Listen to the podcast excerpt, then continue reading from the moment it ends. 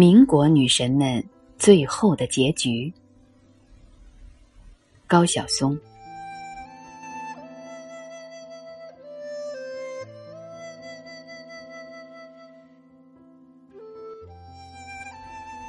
今天这个话题非常有意思。民国时代的国民女神，民国时代的上海娱乐业是仅次于美国好莱坞的世界第二强大的娱乐王国。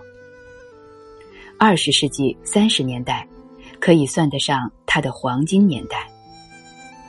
据考，从老上海时期留下来的歌居然。有六七千首之多，而且那些歌曲的旋律比现在的许多口水歌要好听得多。大家想一想，六七千首好听的歌曲版权，那是一个很庞大的产业。不光音乐，老上海的电影当时也位列世界前茅，而且电影公司的数量。应该是排在世界第一的。二十世纪三十年代，全中国有一百多家电影公司，而且这些电影公司很多都在上海。上海当时号称“东方巴黎”，能把日本的东京甩出几条街。电影业强大的老上海，诞生了好几家。巨型电影公司。当时上海举办了第一次影后评选，最后得到第一名的是代表明星公司出战的蝴蝶。蝴蝶的票数是遥遥领先于第二名的。得到第三名的是代表联华公司出战的阮玲玉。除了这两家之外，当时。上海还有一家巨型电影公司，叫做天一影片公司。现在大家听到这三家电影公司的名字，可能感觉有些陌生。我可以拿这三家公司跟今天的电影公司做一下类比，这样就比较好理解了。明星公司有点像今天的华谊兄弟。都是老牌的民营电影公司，根儿正苗红，专做正剧长篇，是质量非常有保证的老牌电影公司，稳坐电影行业的第一把交椅。所以，代表明星公司参赛的蝴蝶，毫无疑问的得到影后评选的第一名。联华公司很像今天的万达影业。联华公司是中国第一家既有制片厂又有院线的公司，自产自销，而且因为有院线，它可以拍一些文艺片，所以阮玲玉在联华公司拍了很多高质量的文艺片，而且我觉得阮玲玉拍的电影质量比蝴蝶拍的要高。天一公司的特色是不太注重电影的质量，就是大规模的拍，什么片子都拍，主要是各种古装的神鬼怪风格，和今天的光线传媒很像。当然了，光线传媒也拍了不少好电影，但他目前的战略很像当年的天一公司，就是大规模的投资拍摄，难免会拍出很多烂片儿。鄙人二零一五年的电影《同桌的你》也是光线投拍的，不知道应该算是好电影还是烂片儿。以上就是当时大上海最大的三家电影公司的概况，经他们之手捧出来的明星，那也是一打一打的。有一次，我和上海电影制片厂的一位老厂长吃饭聊天他跟我讲了两个。和民国时代的大美女有关的小故事，前面的故事比较有意思，后面的故事有点悲惨。正是因为听了这两段小故事，我才萌生了要回顾一下民国时代那些国民女神的想法。而且不仅要回顾他们人生中最风光的时代，更要看看他们的人生最终都是什么样的结局。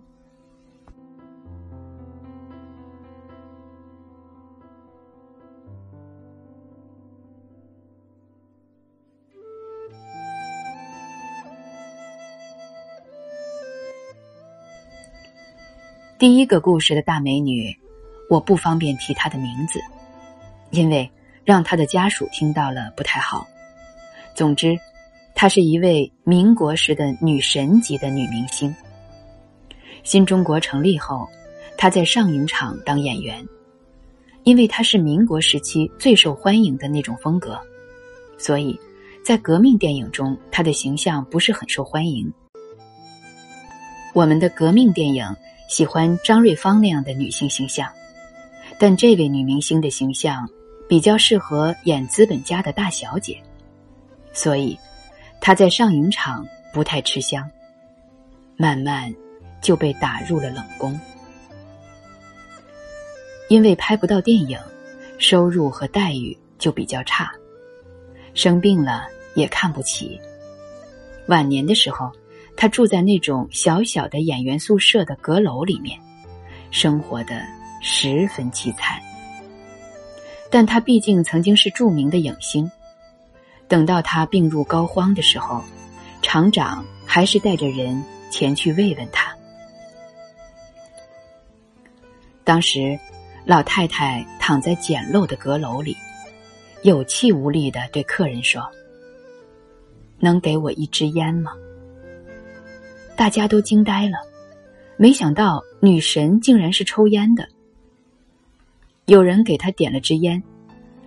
老太太抽烟前还是一个普通的不能再普通的病人，一口烟吸下肚，立马容光焕发。从她的眼中立刻浮现出了昔日女神的光辉。就见她娴熟而缓慢的吐出一个大烟圈儿。十分得意的说：“你们知不知道，当年有多少人想跟我睡觉？去看望他的人，全都不知道该怎么回答。他已经垂垂老矣，依然对民国时叱咤风云的自己记忆犹新。可见，在他眼里，那是一个多么美好的黄金年代。”但看到他凄凉的晚景，还是令人不禁感到了无限的唏嘘。他的结局，其实就是很多民国时女神命运的缩影。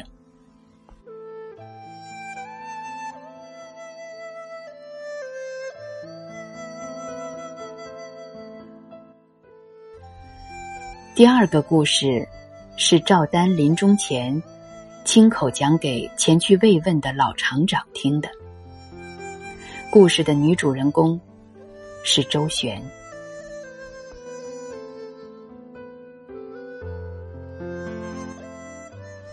新中国成立以后，周旋先是跑去了香港，但是他在香港混得极其悲惨，因为香港的电影业跟上海是不一样的，香港电影业。基本都是被黑社会把持的。周旋到了香港以后，被黑社会的大哥和大佬搞得一塌糊涂。最后，他实在熬不下去了，写信给赵丹，求赵丹去接一下他，他要回上海。当时香港跟深圳之间还比较容易往来。赵丹接到信后，立即赶到了深圳河边，接回了。他已经完全不认识的周旋。当时，周旋已经好几个月没有洗过澡了，所有的衣服都已经粘在了一起，一层层的贴在身上。赵丹看到周旋后，立刻就崩溃了。他完全无法想象，那么美艳照人的周旋，在香港怎么会变成这副样子？而且。周旋那时候已经精神恍惚了，显然是受到了非人的刺激。他根本就不敢脱衣服，而且他当时还挺着大肚子，根本不知道她怀的是谁的孩子。她自己也不愿意讲这孩子的事儿。最后，赵丹把他带到宾馆，要给他洗澡。他是用颤抖的手拿着剪子，把周旋身上的衣服剪下来的，因为已经完全粘到一起了。赵丹和周旋之间是很纯洁的友情，包括赵丹的夫人黄宗英，都跟周旋有着深厚的友情。总之，我听完赵丹从香港把周旋接回来的细节，真是感觉非常伤感。一九四九年，很多大人物去了台湾，发生了很多悲伤的离别故事，但在上海。也有一大堆演艺界明星，他们也经历了这个伤感的1949年，而且在那个时代，这些明星经历的事情远远不止一个1949年。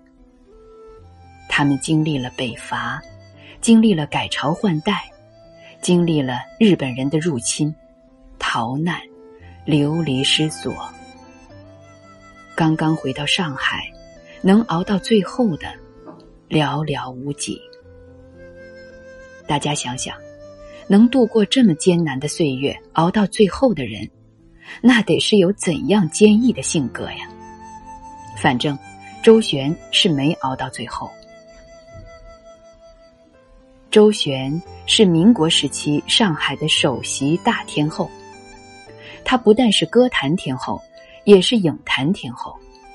这样的人才，今天已经没有了。而且在当时的年代，把所有的女明星都摆在一起来比较，周璇的外貌也能排上第一。我觉得她比蝴蝶和阮玲玉都漂亮。咱们今天的歌坛没有那么漂亮的，甚至影坛都没有像周旋那么明艳照人的明星了。可惜红颜薄命，周旋的结局实在是不太好。当然，主要是因为他自身的性格，从小的苦难和颠沛流离，导致他的个性十分脆弱，为人处事也比较懦弱，无法承受那么多的屈辱和苦难。周旋从香港回来后，孩子生下来就直接被抱走了。而且大家还要给孩子验血，想搞清楚这孩子的父亲究竟是谁，导致周旋的精神受到很大的刺激。在精神病院住了几年之后，等他的精神状况恢复了一些，又让他去演了一部电影。结果，电影里演到一个剧情，女主人公要带着孩子去验血，周旋再次受到了刺激。尖叫着逃出片场，从此，他的精神病就再也没有好过。一九五七年，他就去世了，一代天后早早陨落了。除了在香港的那一段之外，周旋生命里的最后几年，其实也是一个谜。我听很多人，包括上影厂的那位老厂长在内都说过，我自己也看了很多资料。周旋后来又跟一个画画的生过一个孩子，但也有人说，那人是趁着他生病的时候把他诱奸的，还因此被抓起来判刑了。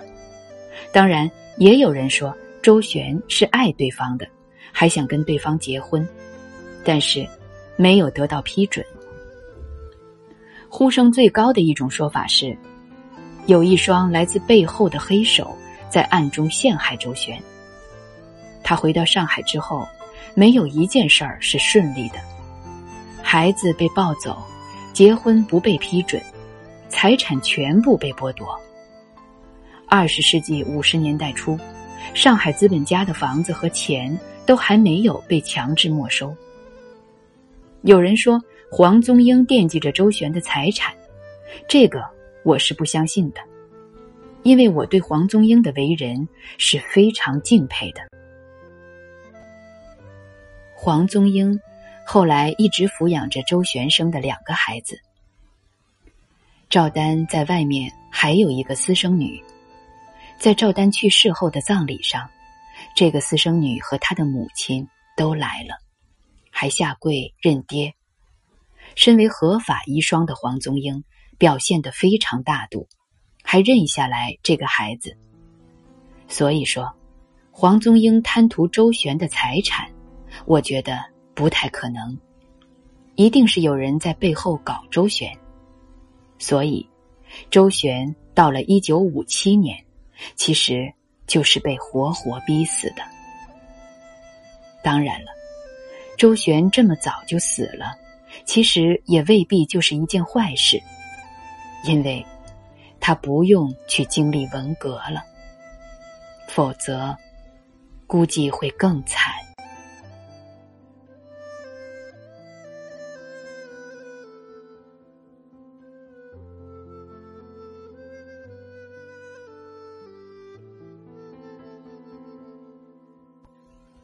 当时在上海的歌坛。还有和周璇并登天后宝座的另一位歌后李香兰。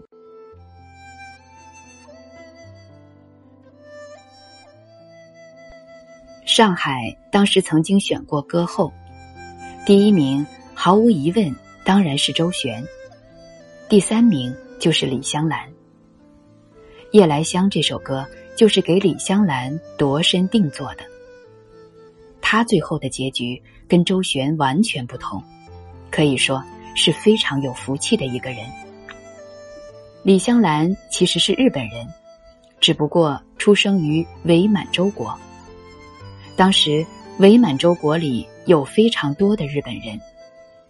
李香兰的爸爸是在铁路工作的日本人，他生长在抚顺，最后在伪满洲国的电影公司成了名。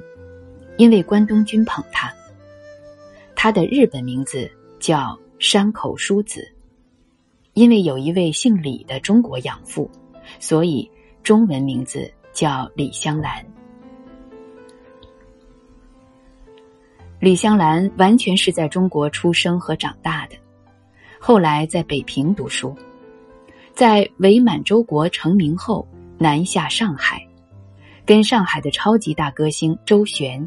平分歌坛的天下。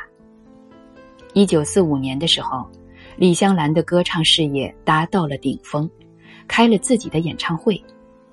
然而，紧接着日本战败了，她被抓了起来。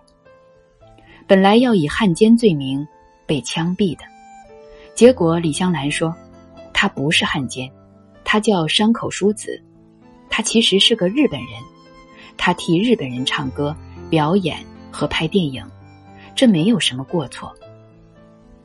李香兰在上海当明星的时候，根本没有人知道她的日本人身份。当时她说自己是日本人，大家都不相信，让她拿出证据来。李香兰出示了大量的证据，最终被无罪释放。毕竟她没杀过人，也算不上战犯。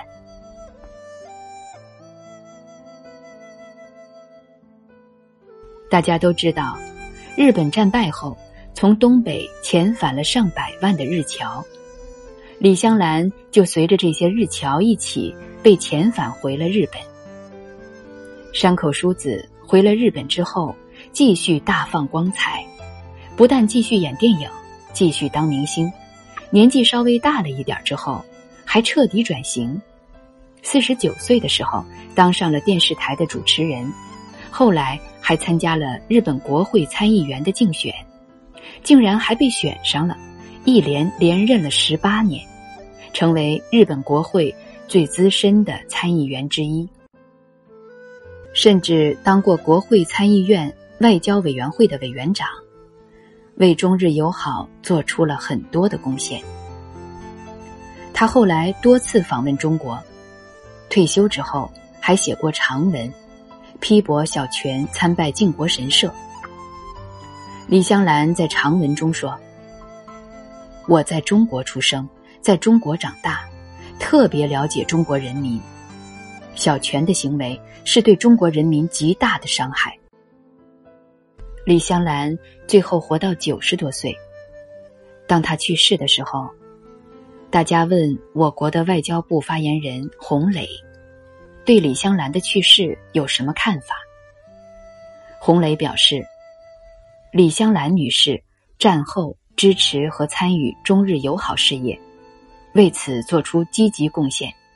我们对她的逝世表示哀悼。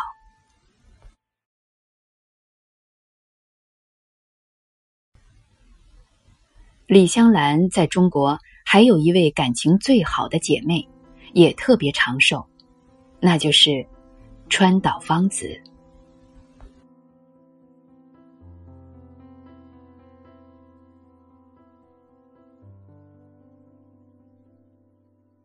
川岛芳子长得也非常漂亮，但她的身世跟李香兰刚好是相反的。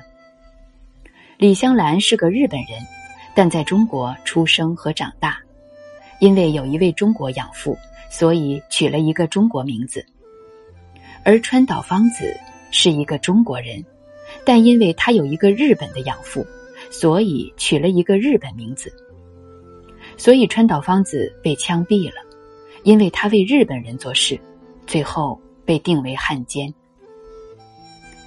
川岛芳子真正的出身其实是很显赫的。他是清末的亲王家的格格，是正牌的格格，本姓爱新觉罗，所以他的中国名字是姓金的。因为爱新觉罗的后人很多都改姓了金。接受审判的时候，川岛芳子也表达了自己的委屈。他说：“其实我不是汉奸，我虽然是中国人，但我不是汉人。”我是满族贵族的格格，我姓爱新觉罗，是你们汉人推翻了我们的大清王朝，我只是为我大清王朝复辟，而且我也不是为日本人做事，我是为满洲国做事。满洲国是什么？满洲国就是我的亲戚溥仪的，我只是为了我们自己家做事而已。但是。没有人接受川岛芳子的解释，不管他如何自居，他都是中国人。最后，他被执行了枪决。不过，民间流传最后被枪毙的那位，实际上并不是川岛芳子本人，而只是一个倒霉的替身，不知道是从哪儿找来的一个可怜的农妇。川岛芳子。被枪决的时候有照片存证，因为子弹是直接打在脸上的，所以从照片上看不出容貌。但用现代科技的骨骼测算方法来看，照片上那具尸体绝不是川岛芳子的身材。大家应该知道，一辈子干活的人和从来不干活的人，他们的骨骼和肌肉是不一样的。照片上的那具尸体。一看就是个干了一辈子粗活的妇女，而川岛芳子是出生于王府的格格，从来没有干过活儿。据说，真正的川岛芳子跑到吉林的农村，隐姓埋名的度过了下半生，还非常长寿。后来，他的孩子以及他的邻居回忆这位老妇人的时候，有很多有趣的蛛丝马迹。比如一位东北的老妇人，居然能识字看书，看书的时候还用镊子翻页。这是只有在王府长大的格格才有的习惯。后来有人把这位老妇人的照片拿给李香兰，李香兰跟川岛芳子曾经是结拜姐妹。李香兰对着照片看了半天后，肯定的说：“这就是我的姐姐。”川岛芳子，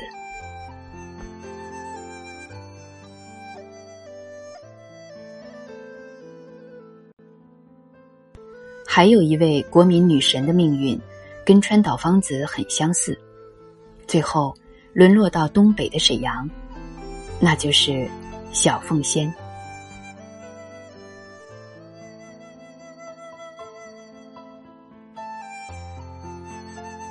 小凤仙和蔡锷将军之间的故事大家都非常熟悉。不过小凤仙其实是青楼的头牌所以他不只是跟蔡锷将军一个人。王府他也进过，大帅府他也去过。青楼女子的命运都是很相似的，最好的结局无非是嫁到一个大户人家去当小妾。小凤仙离开公众的视线之后，曾经下嫁给一个东北军的旅长，共同生活多年，没有孕育子女。新中国成立后，小凤仙独自流落到东北。有一次，他去看电影，在电影院里遇到了一个烧锅炉的锅炉工。这位锅炉工曾经在大帅府里当工人。目睹过出入大帅府的小凤仙昔日的风采，从那时候起，他就一直仰慕小凤仙，觉得她就是自己心目中的女神。没想到，昔日王谢堂前燕，飞入寻常百姓家。这个锅炉工最后居然在沈阳的电影院里遇到了自己的女神。两个人当时刚好都是单身。虽然锅炉工膝下还有几个孩子，但他真诚的对小凤仙表示：“我来照顾你的后半生吧。”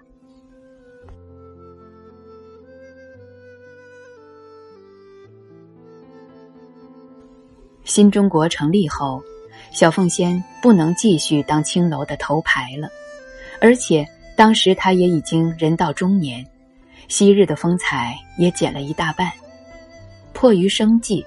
她就嫁给了这个锅炉工。大家都知道，青楼的女子大部分都不能生育，小凤仙也没有生育能力。好在这个锅炉工本来就有子女，她嫁过去就直接当后妈，当的也不错。根据锅炉工的子女们的回忆，小凤仙不会做饭，不会做家务，特别爱漂亮。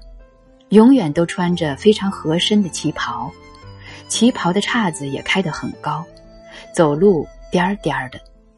但是她特别会说话，特别会讨人喜欢。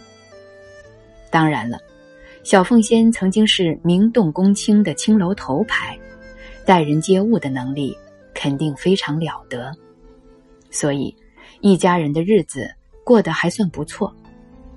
小凤仙和锅炉工的感情也挺好，所以老去的女神们都可以向小凤仙学习，嫁给一个在自己最年轻漂亮的时候就崇拜自己的男人。因为不管你的年华如何老去，你在他眼中永远是那个大帅府的美丽上宾，永远是那个高不可攀的大头牌小凤仙。有一次，梅兰芳去抗美援朝的战场上慰问劳军。回来的时候路过了沈阳，住在一家宾馆里，结果突然接到了小凤仙的来信。小凤仙应该是不太认识字的，他是请了一位略识得几个字的邻居帮他写了一封信给梅兰芳，问问梅先生是否还记得他。梅先生当然记得小凤仙了，只是他不知道小凤仙居然沦落到了这个地方。两人见了面，梅先生问小凤仙：“我能帮你做点什么呢？”小凤仙哭得泣不成声。他说：“自从蔡将军离去之后，片纸也无，他的人生颠沛流离。现在。”流落到东北酷寒之地，为了生活，嫁给了一个锅炉工。虽然锅炉工对小凤仙非常好，但大家想想，小凤仙以前过的是什么样的日子？当初和现在，真是天壤之别了。梅先生就力所能及的帮助了小凤仙，托一个沈阳的当地朋友，给小凤仙安排了一个工作。他能干什么呢？最后让他在沈阳市直机关幼儿园当阿姨。可惜，小凤仙只当了一年的幼儿园老师，就患上了阿尔茨海默病，身体每况愈下，两年后就去世了。